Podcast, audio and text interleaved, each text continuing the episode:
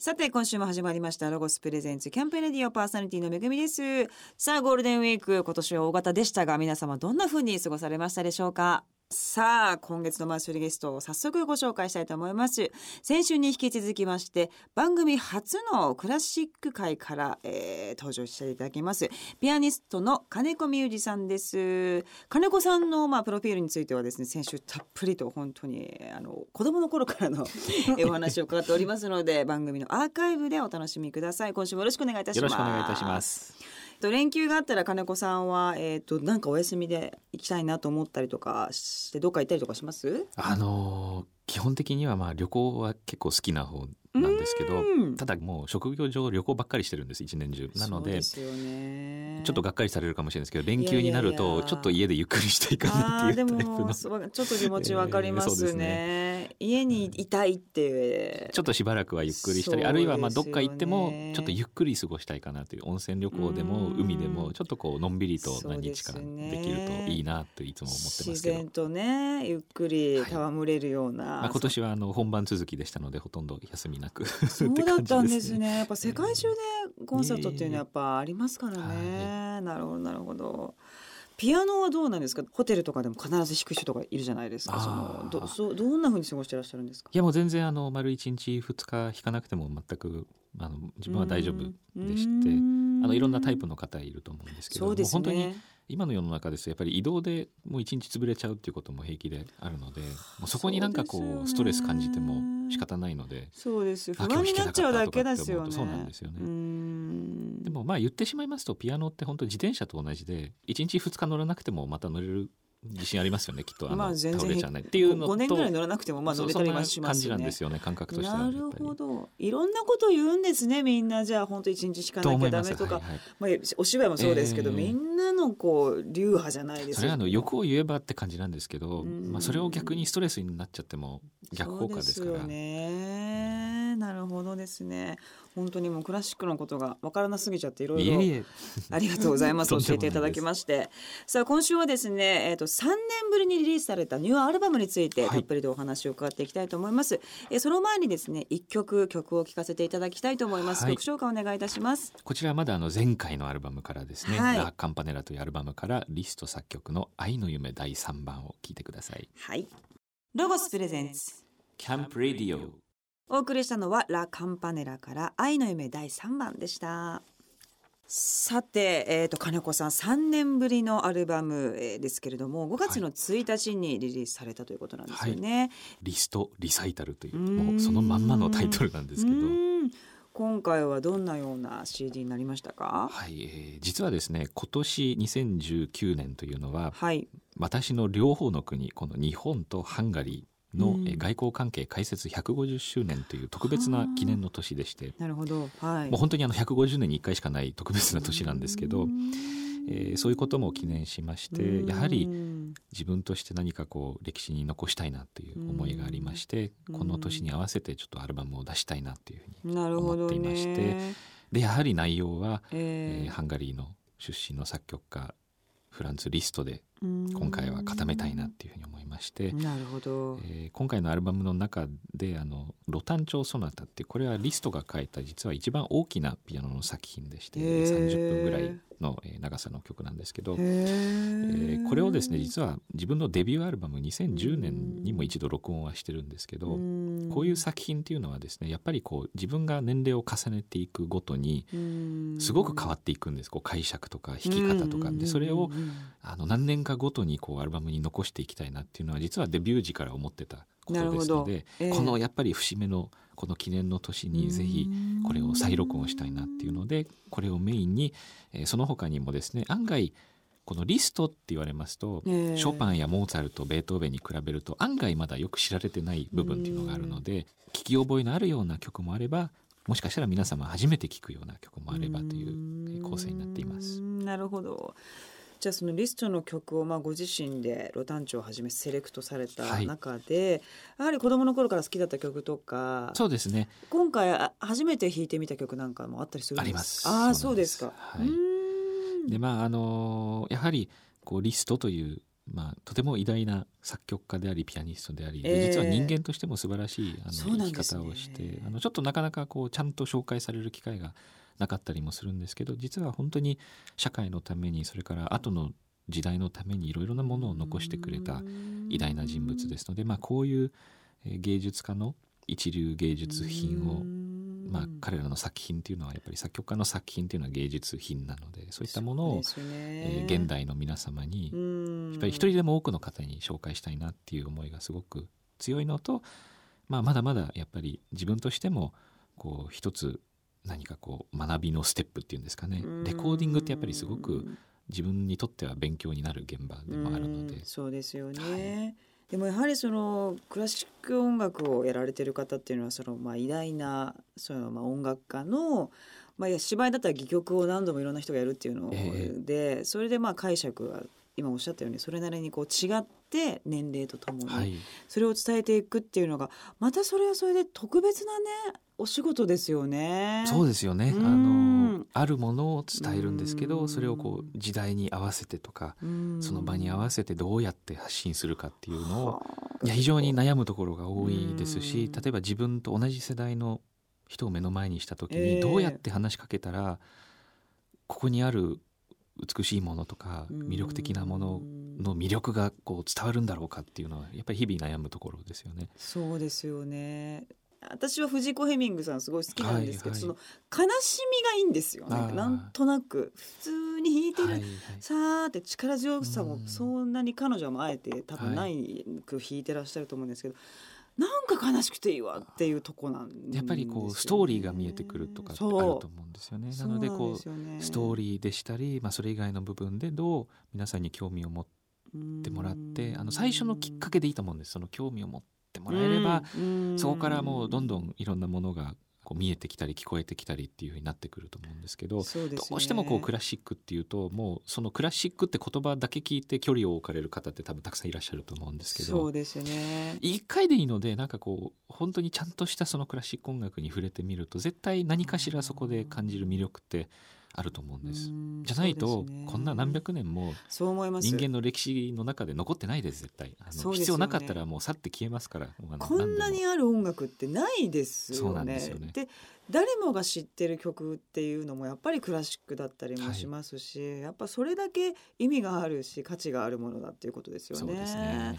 どうしたらもうちょっとこう聞いてみようかなって思ったりするようになると思いますか？これが不思議なんですけど、うん。まさに今回のアルバムでも,、まあ、もうテーマにしてますこのリストええ。の時代に戻りますと、えタキシードを着て聴きに行かなきゃいけないとかあなんかそういう豪華なステージとか一切ないんですよ。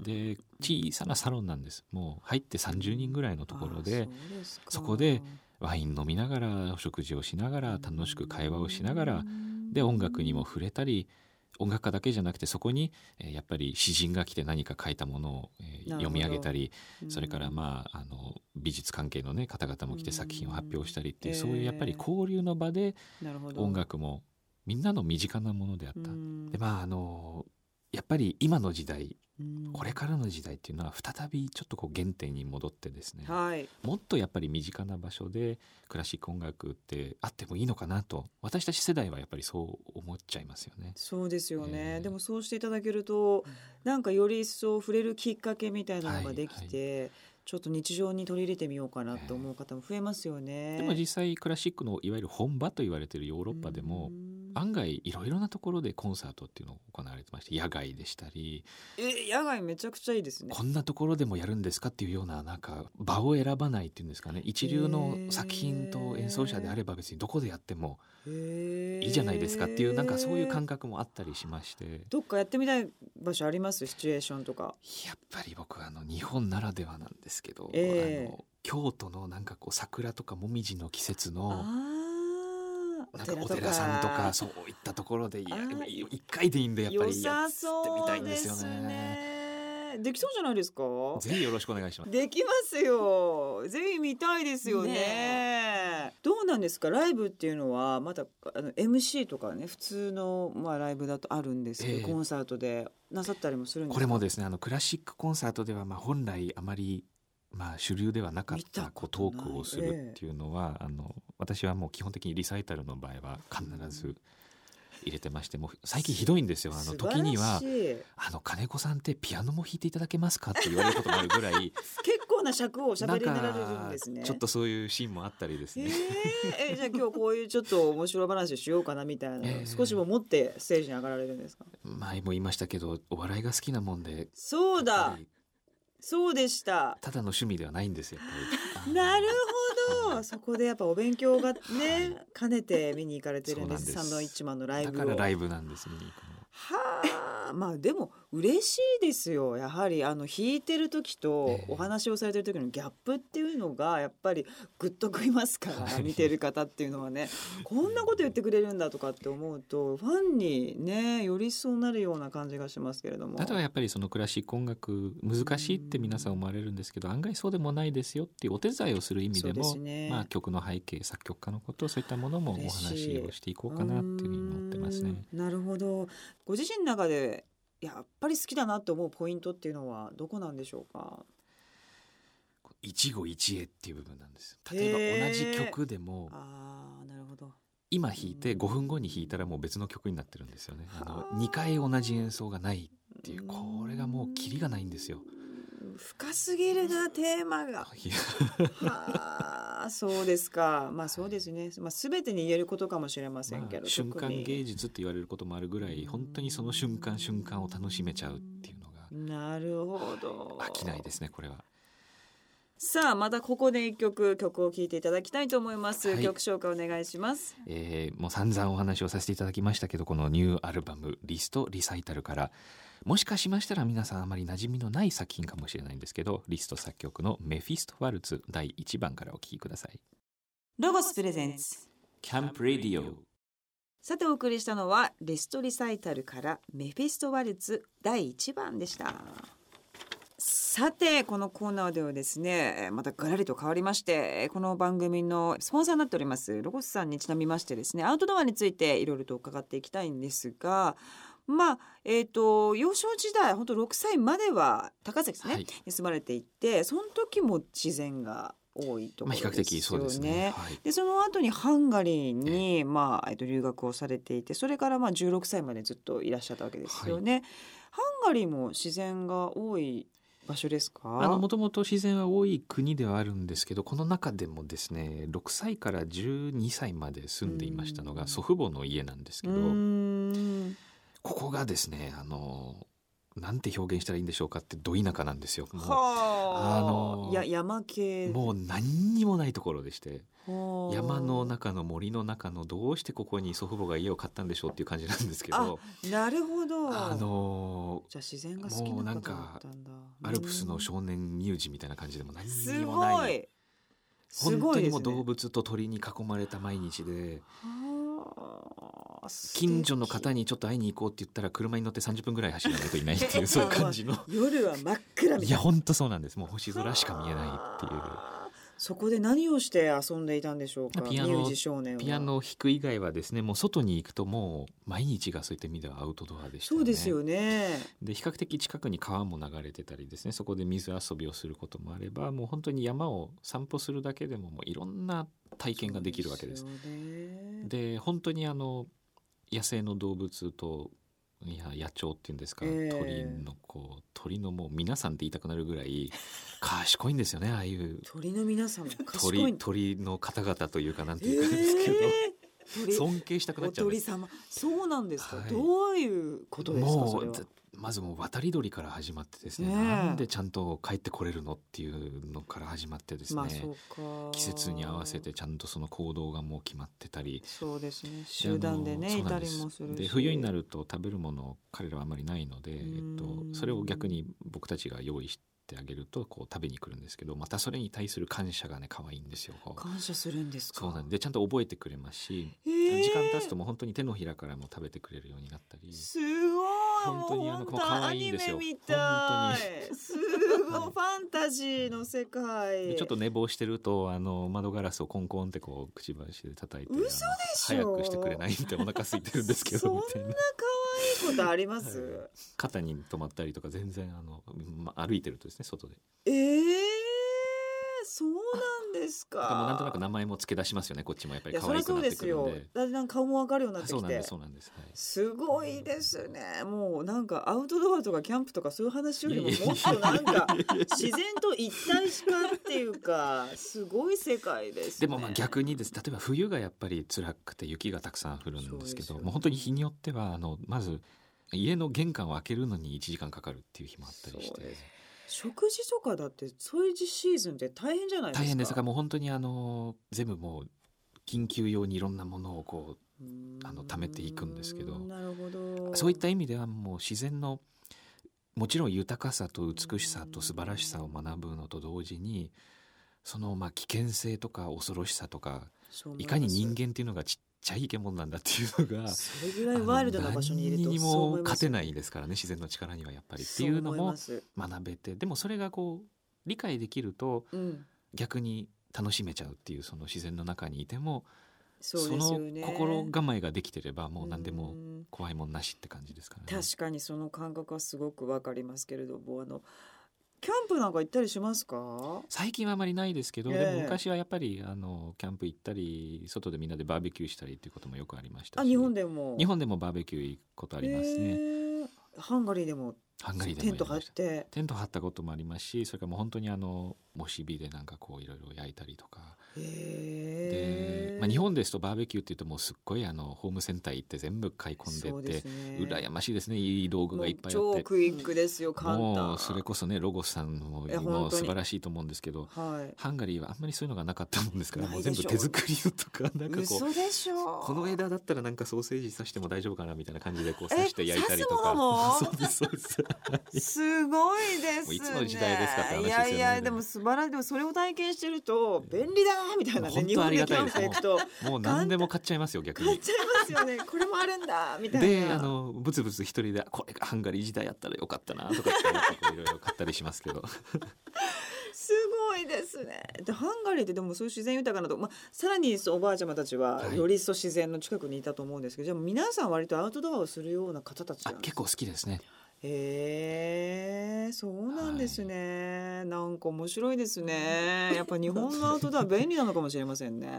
便利ですよ。便利ですよね。ローさんハンガリーに行ったら売れるんじゃないですか？あ確かに。あもうもう今はあるでしょ。うさすがにでもね。えなんかあれですか？キャンプ場で例えばまあアウトドア、はい。そのバーベキューでもいいですけども、ご自身の中でこういうご飯をいつも作るんだみたいなメニューあったりしますか？あ決まったものはないんですけどやっぱりあのアウトドアでいただくなんか汁物って美味しいじゃないですか。美味しいです。もうそういうものを作りたいですねやっぱり行くと。うんもう本当普通の豚汁とかなんかそういうか？ハンガリー料理ですとグヤーシュスープっていうもう伝統的なそのスープがあるんですけど。何が入ってるんですか？もともとはあの牛肉とあとふんだんにパプリカを使ってるんです。これはもうあの野菜としてではなくてもう調味料としてですね。あじゃあパウダーでパウダーでしたりこうペースト状のものでしたり。なんか真っ赤なんです美味しそう。美味しいですでこれももともと実は外で作る料理だったんですよね。あそうなんですか。グヤーシュっていうのはその牛飼いの牛を飼ってる人たちの名前でうん。あの彼らがその外で牛を飼ってる時に外で料理するあのもともとはうーん料理なので確かにアウトドアでのスープはもう格別ですよね。よね。なんでしょう、ねとっても本当に。撮影しててもね外で待ってる時にいただく豚汁がもカップ麺とかで何よりももそう。こんなに美味しかったっけう。汁みたいな。汁が最高だみたいなね 感じはすごくわかりますさあここでまた曲を聴かせていただきたいと思います。曲紹介お願いいたします。はい、まあ、ずっとリストで来たのでちょっとお口直しに最後ですね、まあ、やはりクラシック音楽ピアノといえば代表的な作曲家ショパンの革命をお聴きいただこうと思います。はい。ロゴスプレゼンツ。キャンプレディオお送りしたのは、えー、金子ミュージさんのアルバム「ラ・カンパネラ」よりショパンの革命でしたさあここからはロゴスが最上級のアウトドアの楽しみ方を提案するコーナーアイデアタイム GoTo800 です。さあこのコーナーのパートナーはプライベートでも仕事でもアウトドアを存分に楽しんでいます。ロゴスコーポレーション営業販促課土下優穂さんです。お願いいたします。こんばんは、ロゴスコーポレーション営業販促課の土田優穂です。さあ土下さんは YouTuber としてもはい。ご活躍ということでも、えーロゴス公式 YouTube チャンネルにて、えー月3回日曜日に、まあ、9時ですね、はい。に配信されています。オソロゴスに出演されています。どうですか？YouTube の反応は。ちょっとずつこうコメントで、あらのー返事してくださる方とかもいて、えー。この間ちょっとキャナコと二人でインスタライブをロゴスのイン出スタでやったよちょっと出るよ。いつ歌出すんだよ。すごいコメント来て。絶対夏ですよね絶対。アウトドアのね時期に太陽が丘のあそこでやるんだ。ライブを。ちょいちょいそうですねこうファンの方が増えてきて。あそう。ででもなんか受けそうだよね。男性のファンつきそうななんかね。どうですか？厳しい。お厳しい目で見てますけども。絶対子供の心掴んだ方がいいよ。そうですね。あそうですね。確かにね。ああファああミリーブラン逆にねドですし、そうかもしれませんね。男性ファンっていうよりも確かにね、うんうん。子供の心をつかむような方がいいかもしれませんね。なんで子供が見れる時間帯にインスタライブをしようと思って。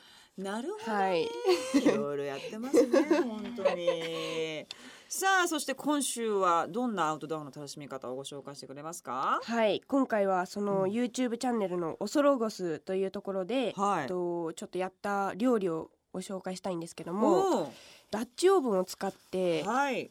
クリームブリュレを作ったんですけど、すごいね、まあ、その量もちょっと卵を15個牛乳1.5リットルはあ。でクリームブリュレを作りました。すごいまたこれ大きくやるっていうのはやっぱりアウトドアならではの。そうですね。ダッチオーブンが大きいんだったら中身も大きくしようぜなるほどね。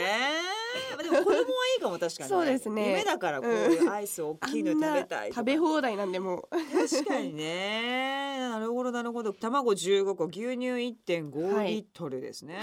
であって、で作り方はもう簡単にちょっと教えていただきたい。材料卵入れて牛乳入れてバニラエッセンス入れて、あーもうほんとお砂糖入れて、うんうんうんそのままこうざるとかでなんかこうしてダッチオーブンに入れて。もう火にかけるだけえ、それだけなの？そうなんですあ、よそうなんだ。クレームブリュレってそんななんだ。まあ、多分本来であれば卵黄だけとかそうなんだ。分けるんですけどうんもアウトドアだから。卵白残しても仕方ないんで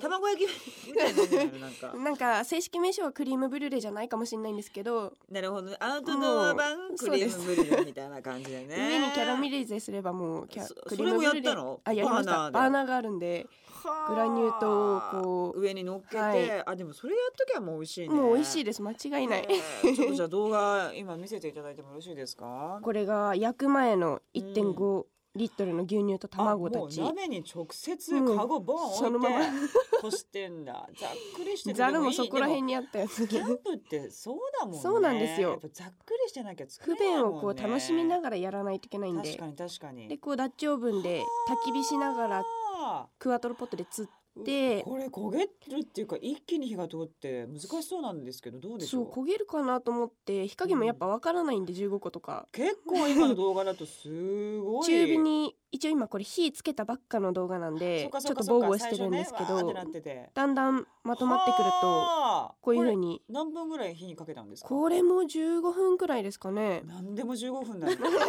大体15分で。本当かなってなってくる。と本当にそんなもんで。ちょっと今度疑いは測ってきます。そうなんだ。で上のそのカラメルの写真あります？カラメルの写真もあすごい美味しそうじゃん。パリパリにしてこのダッチオーブンにロゴスのもうそう商品でしょ？そうです。全部ロゴスの商品でクワトロポットで釣って、うん。それも火加減調整できるようにチェーンでこう高さを調節できるようになってるんで。そうか。そうだね。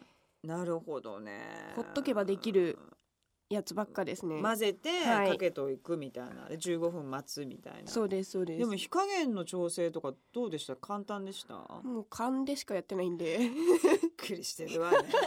本当に。まあでもそんなもんだもんねそうですキャンプってね。動画を見ていただいてこんぐらいかなみたいな。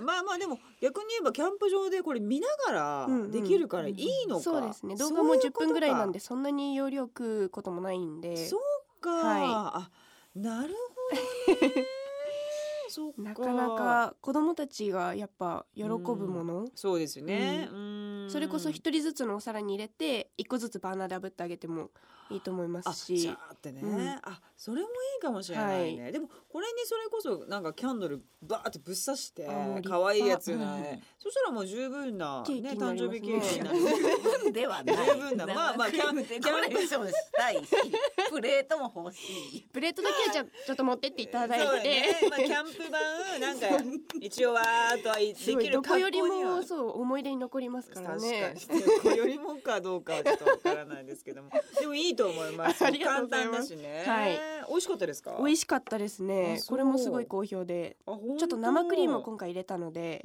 ちちょっと滑らかな感じの仕上がりになって。なるほどね、はい。でも前回教えていただいたのがその2キロのハンバーグを作ったうん。深型スキレットとなんかちょっと違いというか、はい。あります？やっぱ釜でこう蒸すか、まあ、プリンって大体蒸すと思うんですけど、うん。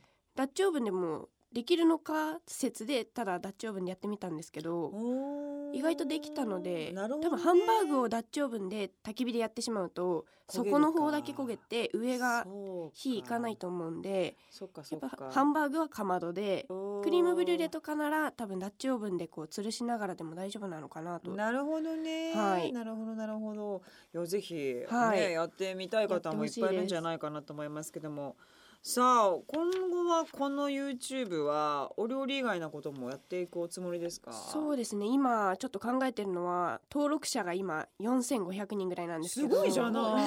ありがとうございます。すごいじゃん。ロゴスの力。すごいすごい。それで何言ってんのそうなんですよ。元からも結構いそうフォローしてくださってる方がいて、えーそれが1万人になったら無人島に2泊3日でロゴスの商品だけ持っていこうっていう。無人島行っちゃうの？行っちゃいますね。行っちゃいます。いいかあ一緒に。人がいるのがいいの。無人とかすごいやだ人が好き私とキャナコがいるんで。魚とかもこうやって刺して取っちゃう。え取っキャナちゃうの？コが食いたきゃ釣れって言ってました。キャナコも結構ワイルドです。すごいね。そうですそうです。まあ女子二人だからまたでもね、うんみんなこうキャッキャ見てられるかもしれない さあ皆さんもねぜひ、はい。あの土田さんたちにやっていただきたいこととかなんかこういうのってどうしたらいいのみたいなね、うんうんうん。そういう分かんないこともぜひぜひ、はい。えー、とメールで、えー送っていただきたいと思います。ホームページのアドレスは http コロンスラッシュスラッシュ campradio .jp です。土田さんどうもありがとうございました。ありがとうございました。さあダッチオーブンで作るクリームブリュレについて詳しくは YouTube のロゴス公式チャンネルおそロゴスでお楽しみくださいさあ今年も7月13、14に北海道岩見沢公園で開催されます。ジョイアライブのヘッドライナーアレキサンドロスで渡り鳥です。ロゴスプレゼンツ。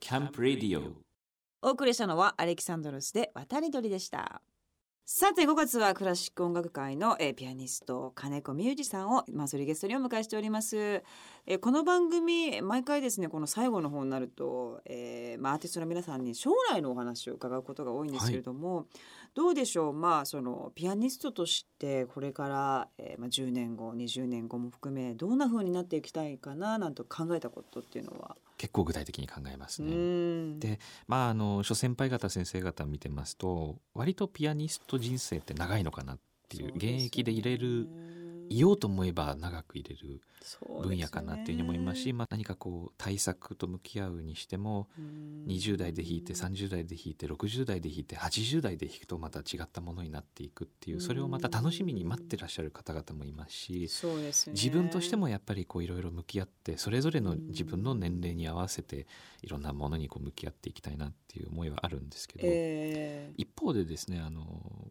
音楽に関わらずですけど、うん。いろいろなこう、まあ、プロフェッショナルな分野の、まあ、一流と言われる方々はい。のこう現役人生を見ますとすごく実は憧れるポイントっていうのが一つありまして、えそれが引き際のタイミングなんですよね。ですね。これがやっぱりあの本当に一流の方ってすっごいかっこいいタイミングでかっこいい形で、まあ、引退されたりとかあの現役からこう一歩下がったりっていうそのタイミングまさに。は、あの失いたくないなっていうのはすごく実はありましてーそうですね。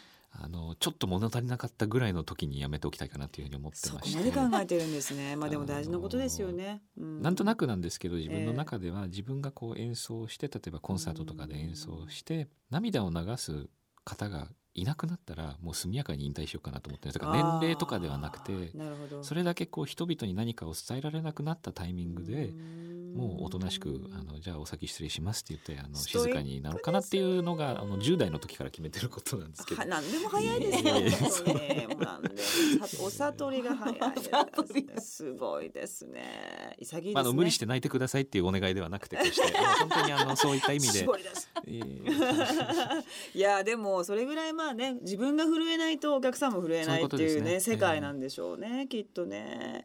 でもまあそれはだってまだまだもちろん本当に全然てかもういつまでも泣いてる可能性だってねだって絶対あるわけ最後自分が泣いちゃうかもしれないですけどもさらにじゃあおじいちゃんにもうご自身がなった時に、まあピアノもまあひっくるめてプライベートもひっくるめてどんなおじいちゃんになっていたいっていうのは考えたことありますかあのまあそれが後輩たちでもいいですし将来は教え子たちでもいいですし、あるいはもう孫たちとかでもいいんですけど、いつでも何でもこう相談をしてもらえる人になりたいかなっていう、うん。あの気軽になんか悩みがあったり相談したいことがあったりすると、あのどんな時でも誰からでもこう話しかけられたいかなっていう、うん。きっと寂しがり屋なんでしょうねとか。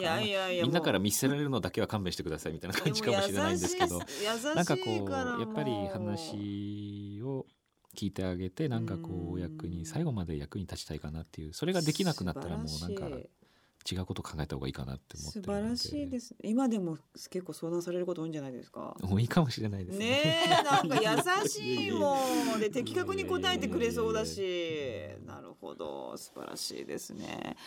本当に金子さん2週にわたっていろんなお話あがとうございました。りがとうございました。またぜひ遊びに来てくださいさあ金子さんの活動をおさらいいたしましょう。5月の1日にユニバーサルミュージックからニューアルバムリストリサイタルが発売されております、えー7月の18日木曜日東京オペラシーコンサートホールにて金子ミュージピアノリサイタルショパン VS リストが開催されます。他にもコンサートやリサイタルが予定されています。えー金子さんの最新情報は公式ホームページやアーティスト SNS をチェックしてください。ホームページアドレスは muse.jp でございます。金子さん2週にわたってどうもありがとうございました。こちらこそありがとうございました。たぜひ遊びに来てください。楽しかったですロゴスファミリーレストランにて春夏の新メニューがスタートします。暖かくなってきた今の時期食べたくなるホタテとトマトの冷製カッペリーニからすみ添えがおすすめですもちろんピザも新登場。照り焼きチキンとコーンはお子様に大人気です。メインディッシュには京もち豚でフォアグラを巻いて焼いた一品。インボルティーニで贅沢してみてください。ここでしか食べられない春夏新メニュー。ぜひロゴスランド内にあるロゴスファミリーレストランへお越しください。2019年5月24日金曜日から26日日曜日にロゴスのお祭りメイプルフェスタが開催されます。大人気の塗り絵のワークショップをまたまたやっちゃいます。今回は塗り絵のデザインが変わっているのでどんな絵になるかはお楽しみに。パパやママは欲しかったアイテムをお得にゲットするチャンスです。5月の特集企画にメイプルフェスタ開催店舗一覧が載っているのでお近くのメイプルリーフのあるお店に遊びに来てください。詳しくはロゴスホームページ内特集企画をご覧ください。この番組の過去の放送はラジオ日経番組ホームページのポッドキャストから聞くことができます www. ラジオ日経 .jp スラッシュキャンプレディオにアクセスしてくださいロゴスプレゼンツキャンプレディオパーソナリティはめぐみでした